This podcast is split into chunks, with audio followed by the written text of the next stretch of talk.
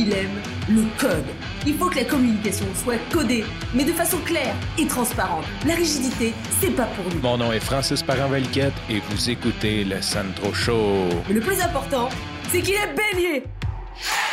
Aujourd'hui, j'ai envie d'archiver une expression qui était très utilisée par mon entourage quand j'étais plus petit, quand j'étais plus jeune, et c'est une heure plus tard d'un maritime. Bon, si jamais tu ne le sais pas, le Canada, c'est le deuxième plus grand pays au monde, et par sa géographie, on a cinq fuseaux horaires qui le traversent. Ça commence de l'Atlantique et ça va jusqu'au Pacifique. Donc, il y a l'heure d'Atlantique, ensuite, il y a l'heure de l'Est, et ça continue comme ça. Il y en a trois autres dans l'autre sens.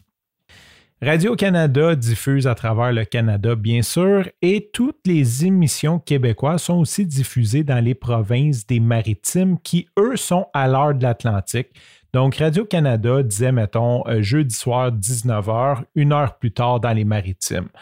Et c'est devenu un peu une joke dans mon entourage. Je ne sais pas si c'est répandu. Peut-être que si jamais tu as vécu dans ces années-là, tu pourrais peut-être m'en parler. Mais nous, c'était comme une espèce de, d'expression pour dire que la personne, soit qu'elle était en retard ou qu'elle n'allumait pas vite. Dans le sens, si jamais tu avais rendez-vous à 7 heures puis tu arrivé à 7 h 15, on disait une heure plus tard d'un maritime. C'est comme la joke un peu dire comme tu étais en retard. Ou si quelqu'un, mettons, tu racontais une joke puis elle catchait pas pantoute ou qu'elle catchait comme deux minutes plus tard, les gens allaient dire une heure plus tard d'un maritime en voulant dire comme c'est un décalage avec les autres. Tant qu'à faire une archive de cette expression une heure plus tard des maritimes, il y a quelque chose que j'ai appris comme il y a quelques années, c'est qu'avant 1969, la Gaspésie avait l'heure des maritimes, donc était considérée dans le fuseau horaire atlantique.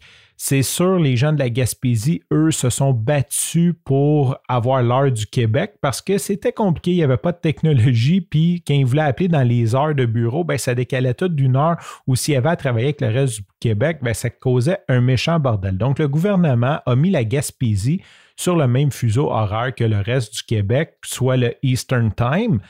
Mais ce qui est intéressant, c'est que depuis 1990, les gens de l'industrie du tourisme en Gaspésie font des pétitions, essayent de faire du lobbying pour ramener l'heure des maritimes en Gaspésie pour la simple et bonne raison que l'été, quand tu es à l'heure des maritimes, en Gaspésie, il fait clair comme jusqu'à 10h30, 11h le soir parce que tu gagnes une autre heure.